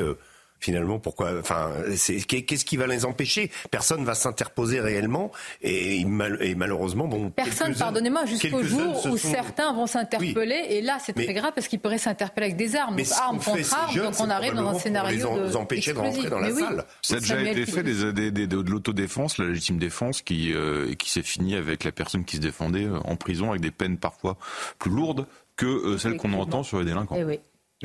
Allez-y, cet homme qui avait été euh, cambriolé par trois autres, qui avait arrêté un des trois cambrioleurs, il a été plus lourdement condamné que son cambrioleur. Ce qui prouve à quel point la justice est folle dans ce pays. Mais quand même, 550 habitants, si je ne m'abuse, c'est ça? Oui, oui. On a quand même mis un vigile eh à l'entrée de la salle des fêtes du village. Un vigile qui a eu plusieurs doigts tranchés. Moi, je peux vous dire, des, des fêtes de village, euh, j'en ai connu il y a quelques années, dans mon petit village de 1000 habitants dans l'Haute-Pyrénées. Il y avait des. Alors, ce qu'on appelait une rixe, une rixe, c'était quatre mecs qui avaient bu un coup de trop et, qui, se- et qui se tapaient dessus. Maintenant, si on attaque au couteau, on en tue un, deux, on sont entre la vie et la mort. Donc, le terme de rixe est totalement inadéquat. C'est une attaque en règle, une attaque préméditée. Donc et ce n'est attention pas aussi au récit. Là, On- moi, je suis toujours présente avec euh, les éléments de l'enquête, mais c'est pas une fête de village qui a dégénéré. Non. Ah non. Mais non. Mais non, oui, mais c'est ce qu'on entend, c'est vrai, depuis ce matin. C'est ce qu'on lit. Je, je pense aussi qu'il faut s'interroger sur les causes de cette hyper-violence qui est effrayante chez des jeunes de 16, 17, 18 ans. Certains parlent d'ensauvagement. Emmanuel Macron lui-même parle de décivilisation. Et il y a une phrase qui est euh, célèbre attribuée à Anna Arendt, je crois, que chaque nouvelle génération, c'est comme une invasion de barbares que la société a pour tâche de civiliser. Et clairement, la société ne fait plus son travail de civilisation aujourd'hui. Je pense qu'il y a une question évidemment de répression pénale, on en parle souvent, mais il y a peut-être autre chose. Je pense qu'il y a aussi peut-être la culture de l'excuse, le, le- le discours, euh, la complaisance pour la violence de la part de l'extrême gauche. Quand on voit euh, les réactions à des pogroms, euh, que je pense au pogrom du 7 octobre de la part de l'extrême gauche, euh, qui est, euh, qui- qui dans- La comparaison n'est pas Non, raison. comparaison juste, n'est pas euh, raison, voilà. mais- mais- Vous avez raison. Là, un discours sur la société, très bien. une culture de l'excuse. C'est-à-dire, il y a une violence qu'on est en train d'accepter, qui devient. d'accepter. Et, et pardon, plus que ça, il y a un facteur que vous ne citez pas, c'est une immigration incontrôlée.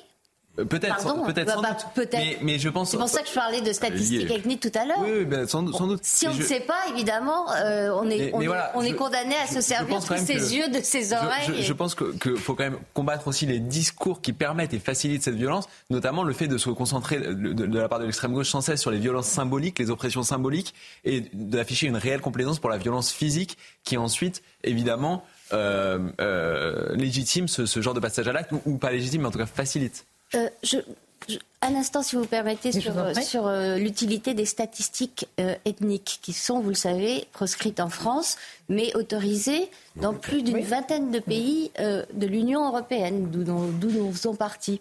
Et euh, au Danemark, il y a des chiffres euh, qui viennent de sortir, ces statistiques sont autorisées. Euh, tout ce qui est euh, homicide, tentative d'homicide, euh, vol avec euh, violence et agression, les auteurs sont à 40% euh, issus. Mais là, vous nous parlez d'un autre pays, hein Pardon? Vous nous parlez d'un autre pays. Du Danemark. Oui, très bien. Issus de l'immigration non européenne, alors que cette population représente 12%, 12% de la population générale. Voilà pourquoi il est intéressant d'avoir des statistiques ethniques. Les titres. Parce, parce que le Danemark, le Danemark lutte contre, veut reprendre le contrôle de son. Après, après l'interprétation des statistiques ethniques, c'est encore autre chose. Par exemple, aux États-Unis, il y a une surreprésentation de Oui. certains groupes dans la délinquance et, dans les, et en prison. Pour des raisons sociales Et les, non, mais bah justement, ce- les- la, la- la gauche aux États-Unis dit que c'est bien la preuve du racisme de la société américaine qui pousse ces- ce groupe vers la délinquance. donc je pense, euh, voilà, donc je, je pense, enfin, vous avez raison, sans doute c'est utile pour guider nos politiques publiques, mais je pense qu'il n'y a pas énormément de différence dans les politiques publiques mises en place en France euh, par rapport à d'autres pays occidentaux qui ont recours aux statistiques ethniques, et il n'y a pas beaucoup de différence dans les discours de la gauche dans ces pays-là. Donc moi, je suis assez sceptique La sur gauche des- l'utilise déjà alors que les stats ne sont pas les statistiques. Ce qui est inquiétant, c'est c'est l'habitude, c'est cette terrible habitude, pas évidemment de- de- d'une descente ou d'une expédition punitive comme ça, là, mais même des violences. Par, par exemple, on dit incivilité par rapport aux maires. On a raison peut-être d'employer ce mot, mais il faut voir ce que c'est une incivilité.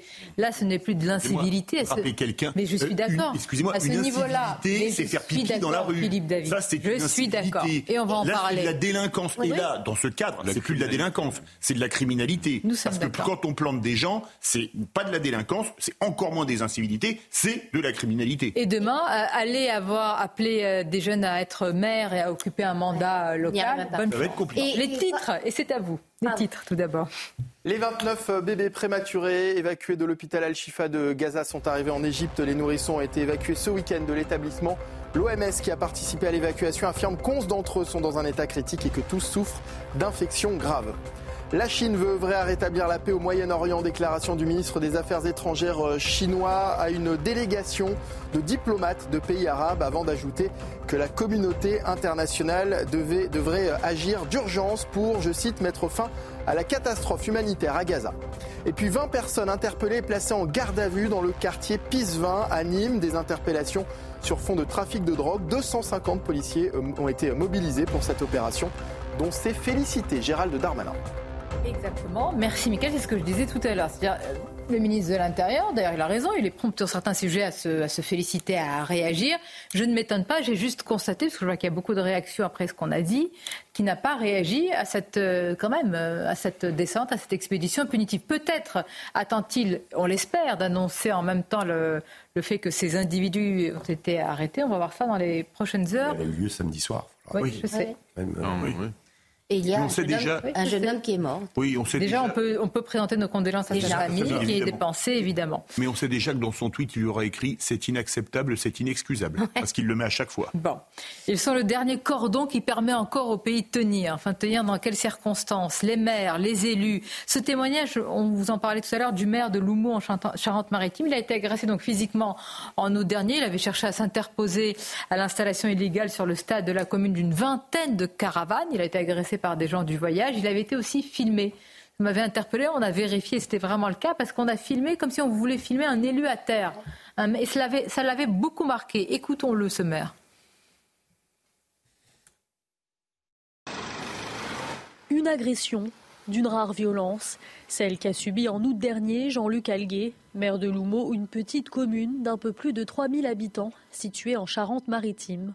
Alors qu'il tentait d'empêcher un groupe de gens du voyage de s'installer sur le stade de football de la ville, un homme s'en est pris physiquement à l'élu.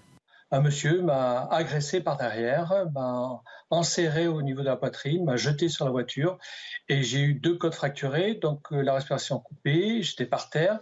Il me filmait en- quand j'étais par terre comme une proie et une fois, à force que j'ai réussi à reprendre mes esprits, j'ai repris la respiration, je me suis levé et ils sont partis. Le maire déplore des comportements de plus en plus menaçants, émanant souvent de personnes ne vivant pas dans la commune.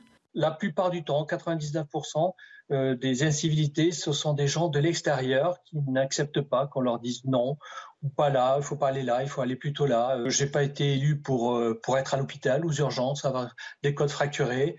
Euh, je suis pas là aussi pour euh, recevoir toutes les insultes, les incivilités. L'agresseur du maire a quant à lui été arrêté et condamné à un an de prison avec sursis. L'individu comptait déjà plusieurs mentions à son casier judiciaire.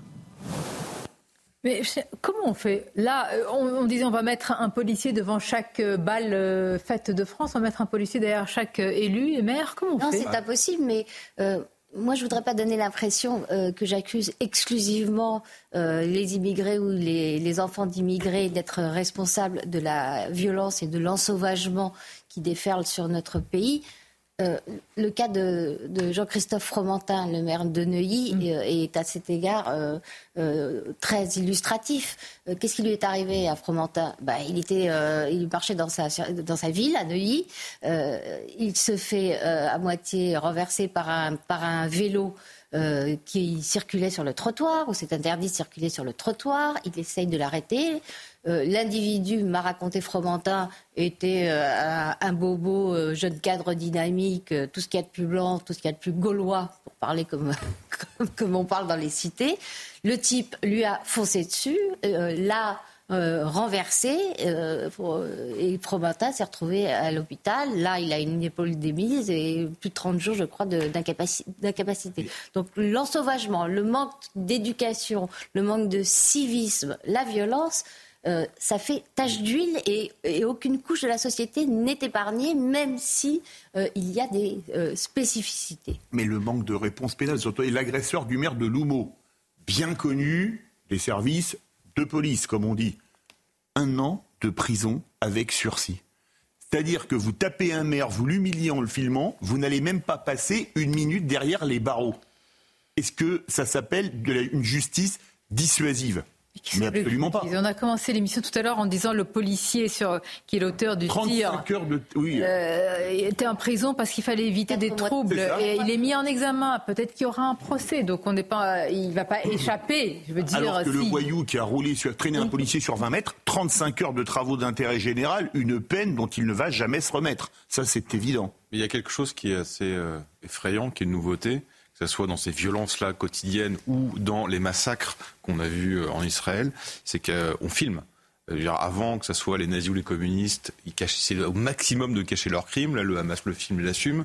Dans les violences quotidiennes, pareil, un assassin faisait tout pour que ce soit le crime parfait et caché ses méfaits. Là, il filme aussi. Donc il y a quand même, on a passé un cap dans le dans l'impunité, dans la revendication, la criminalité qui est effrayante.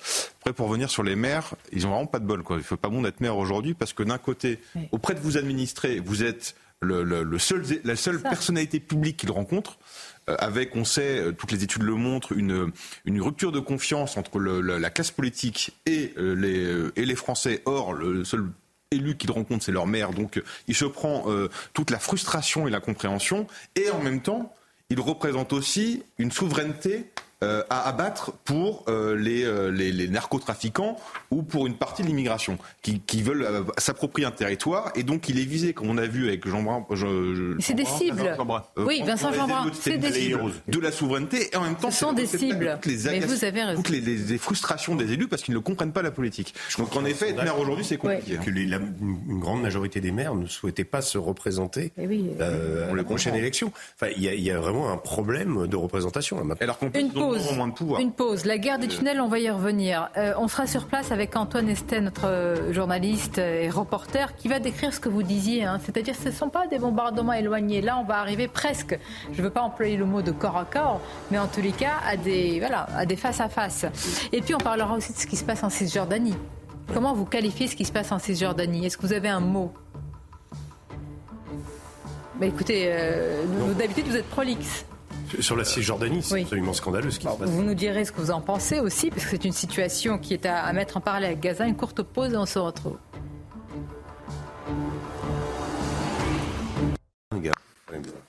Merci d'être avec nous. Le direct Midi Nice en quelques instants. Nous serons sur le front de la guerre en Israël et puis nous parlerons de ce qui se passe en Cisjordanie. Mais tout d'abord, les titres avec vous, Mickaël. Un concert euh, néo-nazi s'est tenu ce week-end en Isère. La préfecture avait pourtant émis deux arrêtés d'interdiction concernant euh, cet événement, mais les organisateurs sont parvenus à les euh, déjouer. Entre 2 et 300 personnes étaient présentes pour assister à ce concert. À l'occasion de la Journée internationale des droits de l'enfant, Elisabeth Borne présente aujourd'hui le nouveau plan du gouvernement contre les violences faites aux enfants. Cet après-midi, la Première ministre présidera le troisième comité interministériel à l'enfance. Et puis le Pas-de-Calais, de nouveau en vigilance orange pluie inondation en raison de précipitations qui pourraient faire remonter les niveaux des cours d'eau. Une situation qui vient contrarier la décrue qui était en cours. Pour rappel, plus de 6000 habitations ont déjà été touchées par les intempéries. Bien, nous allons nous rendre euh, sur place. Nous sommes avec notre journaliste Antoine Estef à, Zimrat. On est non loin de, la frontière. Antoine, euh, il y a euh, évidemment une situation inextricable, on le disait sur le plateau de Midi News, avec à la fois l'avancée, la riposte de l'armée israélienne et évidemment la situation de ses otages et en particulier des Français.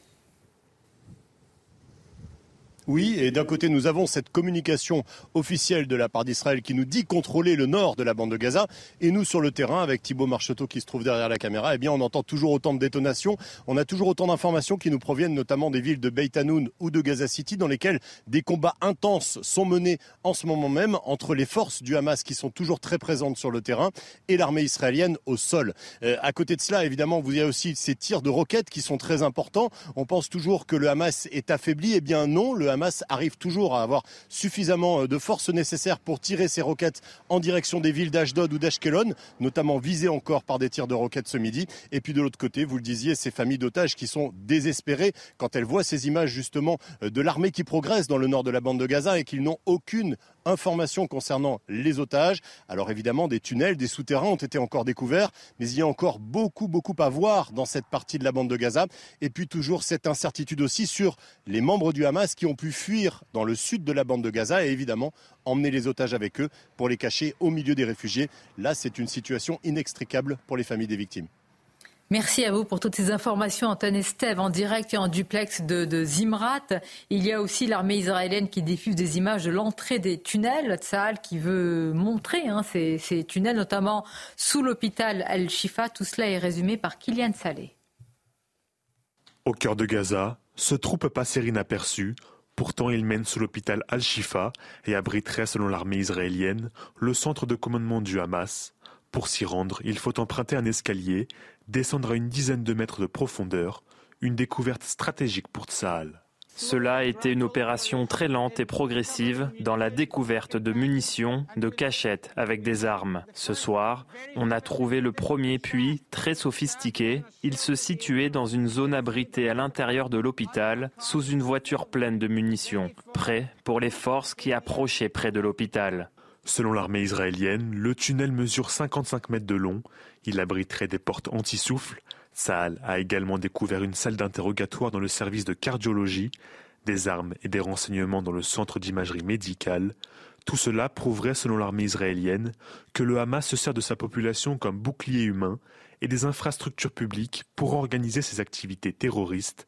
Pour rappel, selon l'OMS, 291 patients sont toujours bloqués dans l'hôpital, avec 25 membres du personnel médical. Bien, la situation à Gaza dont nous avons largement parlé. Je vous posais la question de ce qui se passe en, Cisjordanie. Euh, certains affirment, je dis bien certains, parce qu'il faut faire très attention, que Netanyahou aurait confié les clés de la sécurité aux colons euh, les plus euh, radicaux. D'autres affirment que ce n'est pas ce qui est en train de se passer. Vous demander un tour de table. Quelle est la, réalité de la situation pour vous, Régis Sommier? En Cisjordanie, il est évident qu'il y a une partie de la population qui a aussi pris fait et cause pour le Hamas d'abord, euh, parce que euh, le Fatah est jugé comme étant, qui est l'autre euh, qui est, qui, en fait la représentation officielle de, l'État palestinien, de l'administration palestinienne, si on peut dire, puisqu'il n'y a pas, pas, pas d'État, mais le Hamas a, effectivement des sympathisants et le Hamas euh, comment, a aussi des sympathisants parmi les, les, Arabes israéliens qui vivent en Israël. Euh, donc ça c'est une chose. Ensuite, ce qui se passe en Cisjordanie, c'est que euh, il y a une politique de colonisation qui, qui a lieu depuis plusieurs années, notamment qui est menée par des, des colons animés par ce qu'on appelle du, du, sionisme religieux, c'est-à-dire qui considèrent que ben, la prophétie d'Isaïe doit se réaliser, c'est-à-dire qu'on s'en on s'en réfère au texte de l'Ancien Testament dans lequel le, le, le peuple juif, Eretz Israël, doit se euh, comment doit se doit doit vivre sur sa terre. Et donc ça veut dire que euh, les Palestiniens qui y sont euh, doivent partir en gros. Et c'est ce qui s'est passé. Et c'est ce grignotage qui évidemment a été euh, comment que la communauté internationale a plusieurs fois condamné, mais qui aujourd'hui euh, subit une nouvelle une nouvelle comment dire activité du fait que le gouvernement de Benjamin Netanyahou a deux deux représentants, deux ministres, Smotrich et Ben Gvir, qui sont directement issus de ces courants et que ce sont des gens qui encouragent directement à l'expulsion des Palestiniens et euh, finalement au fait de prendre ces terres. Donc on est dans une situation qui est compliquée parce que l'offensive et ce qui s'est passé, euh, euh, l'horreur qu'a a déclenché le Hamas, le, le, sur, les, les, comment, faut, faut rappeler que ça n'a rien à voir avec les, les kibbutz du sud, hein, qui eux sont des kibbutz dont certains existaient avant même la création de l'État d'Israël. Donc euh, il faut pas, il faut pas confondre les deux, mais néanmoins, vous avez des gens qui aujourd'hui entendent profiter de cette situation pour euh, justement accroître et continuer cette colonisation. C'est un chaudron qui menace d'exploser mais, mais, bien sûr, et, et Jean, Jean, euh, l'ancien ambassadeur de France en Israël, Monsieur Haro, c'est c'est comment ah, Il a parlé de nettoyage ethnique. Mais bien sûr, il a, il a, été très loin dans, dans les termes. pour, pour, moi, pour moi, en tout cas, il faut pas, il faut pas que ce qui ce qui est en train de se Ce qui s'est passé le 7 octobre euh, masque une réalité, le fait que vous avez des gens qui veulent euh, que les Palestiniens soient euh, complètement débarrassés la, la Cisjordanie des Palestiniens. Oui, il, faut, préciser les, sources politiques de cette situation et des exactions terribles que certains colons israéliens commettent euh, contre euh, les Palestiniens de la région de la Cisjordanie, euh, qui est sous autorité de l'autorité palestinienne, si on peut encore parler d'autorité, s'agissant d'un régime corrompu et complètement affaibli. Enfin bref, c'est une autre, c'est une autre question. la responsabilité de Benjamin Netanyahu, c'est d'avoir fait alliance effectivement avec les partis de, des, deux individus et notamment Itamar Ben-Gvir, qui est excusez du peu, le ministre de la Sécurité intérieure. Donc que fait-il? Lui veut effectivement euh, mm. débarrasser euh, toute la Cisjordanie de, de la présence euh, palestinienne. il distribue des ports d'armes à tour de bras, mais vraiment à tour de bras, en, en encourageant la création de ce qu'il appelle des milices communautaires. Donc il a une responsabilité criminelle dans l'aggravement de la situation. Dans la, C'est votre avis aussi, Samuel Fitoussi euh, Oui, oui, je, je, rejoins tout à fait ce qui a été dit. Euh, je pense aussi qu'il faut dire l'autre côté euh, de l'affaire. C'est, enfin, ce qui ne légitime absolument pas ce que fait Israël, mais c'est par ailleurs. Euh, le, un récent sondage a montré qu'en Cisjordanie, 82% des Palestiniens soutenaient le massacre du 7 octobre. Donc 82%, c'est pas, on n'est pas sur une petite minorité. Euh, par ailleurs, Mahmoud Abbas, le président de l'autorité palestinienne, est un négationniste de la Shoah et, et maintenant aussi un négationniste qui, refuse de condamner l'attaque du 7 octobre et qui dit qu'Israël, euh, l'État d'Israël a tué euh, ses propres citoyens lors euh, du, du concert du festival de musique. et ce qui se passe aussi en Cisjordanie en ce moment, c'est que l'armée israélienne élimine des cellules terroristes. On parle de 150 Palestiniens tués. Dans le lot, il y a énormément de terroristes. en Cisjordanie En Cisjordanie. Il y a des cellules du Hamas, il y a des cellules du djihad islamique. Et, et, et l'armée israélienne, effectivement, essaye d'éliminer ces groupes terroristes qui se livrent quotidiennement, qui essayent quotidiennement euh, d'effectuer des, attaques, des attaques terroristes. Donc la situation est extrêmement complexe. Évidemment, moi, je m'oppose euh, à la politique. Bah, un ancien ambassadeur euh, contre, de France là, en Israël aux États-Unis parle de nettoyage ethnique en Cisjordanie. Mais par contre, hein. ça, c'est complètement faux. Il y a aucune politique israélienne de, de nettoyage bah, ethnique de la Cisjordanie. Il n'y a pas de volonté de, de, faire sortir totalement et d'éliminer les Palestiniens. Il y a même eu, il y a même eu des deux ministres du gouvernement. C'est un problème. Non, il y a bien sûr c'est un problème. Ça reste pas du nettoyage ethnique. Et il y a même eu des affrontements entre les colons et l'armée israélienne. Non, non, mais, bien sûr. Bah, il faut le dire. Mais donc c'est certains colons. Et, et nettoyage ethnique, le mot me semble trop fort. C'est euh, et c'est condamnable, mais c'est plus du déplacement de population, évidemment condamnable, mais pas du nettoyage ethnique, euh, ce qui ce qui, évoque euh, une portée génocidaire. Il y a quelques fous furieux qui veulent faire, qui veulent faire du nettoyage ethnique. Non, mais pardonnez-moi, il y a quelques fous furieux dans une situation. Pardonnez-moi, c'est comme si on craque une allumette sur un, baril de poudre. on ne peut pas parler de quelques fous furieux. Mais vous avez Est-ce que là, ça risque de contaminer la situation hein, euh, actuellement. Donc ils sont pas, euh, c'est pas deux trois personnes. C'est aussi un courant. Bah, J'ai parlé des deux ministres et de la responsabilité de Netanyahou de les avoir nommés pour, sauver sa peau et pour pouvoir former une pour coalition. Mais, le drame, n'étant pas expert de la Cisjordanie, c'est que quand vous avez d'un côté le Hamas qui veut euh, faire disparaître l'État d'Israël. De l'autre côté, en Cisjordanie, une autorité palestinienne qui n'a plus d'autorité que le nom et 82% des gens qui soutiennent le pogrom du 7 octobre.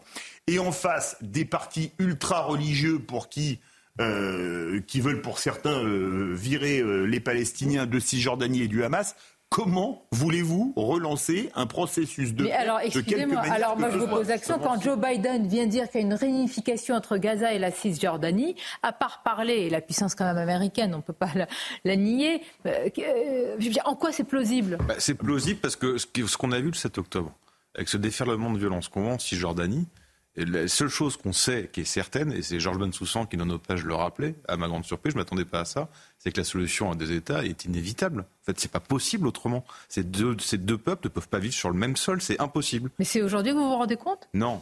Ah dire, non, mais euh... d'autant plus prioritaire, c'est oui. ça que je veux dire. Ah, oui. La question, c'est, euh, on s'est rappelé au Liban euh, quand c'est parti, on a eu le Hezbollah et à Gaza en 2005 euh, le, donc le Hamas. la question, c'est et les Américains sont pas vraiment spécialistes de l'après. Ils aiment bien le, le moment, mais sur l'après, c'est mmh. un peu le bazar. La question, c'est évidemment penser l'après et l'après rapidement parce que c'est, on est, vous avez dit, c'est un baril de poudre. Mais Arthur, c'est très intéressant parce que là, en l'espace de quelques semaines, vous avez eu deux anciens premiers ministres, Dominique de Villepin et Emmanuel Valls. On peut dire quasiment que ce sont deux visions opposées de ce qui se passe sur le terrain. Ouais, on, alors non, on va peut-être surtout dire que ce qui est quand même une particularité française, c'est de voir des anciens premiers ministres.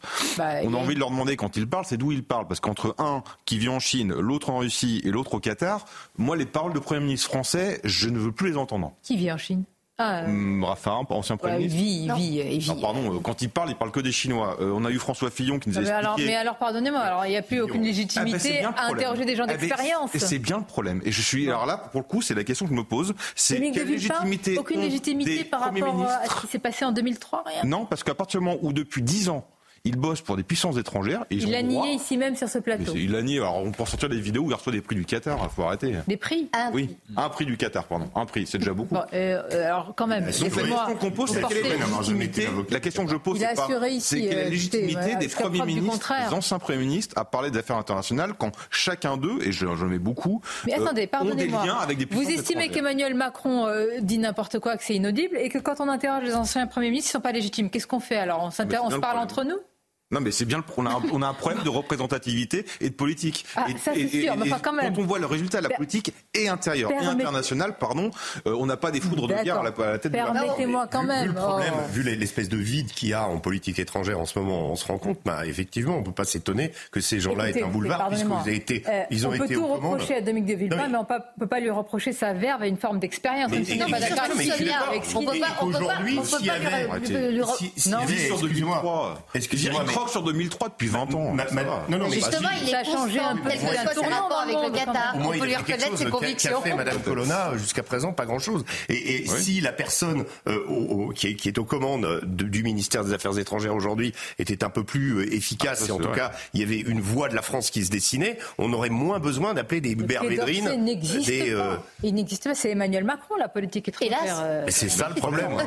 Et comme, pardonnez-moi, Dominique Villepin, c'était aussi, n'oubliez pas, Jacques Chirac. hein, c'est lui la C'était surtout Jacques Chirac, c'était c'est surtout Villepin, Jacques Chirac. Non, c'est surtout, c'est surtout Dominique de Villepin. C'est surtout le discours de Dominique de Villepin, mais la décision Jacques Chirac. C'était Jacques Chirac. eu- oui, vous avez raison, mais euh, Villepin euh, qui raconte qu'il a eu un mal fou à convaincre Chirac.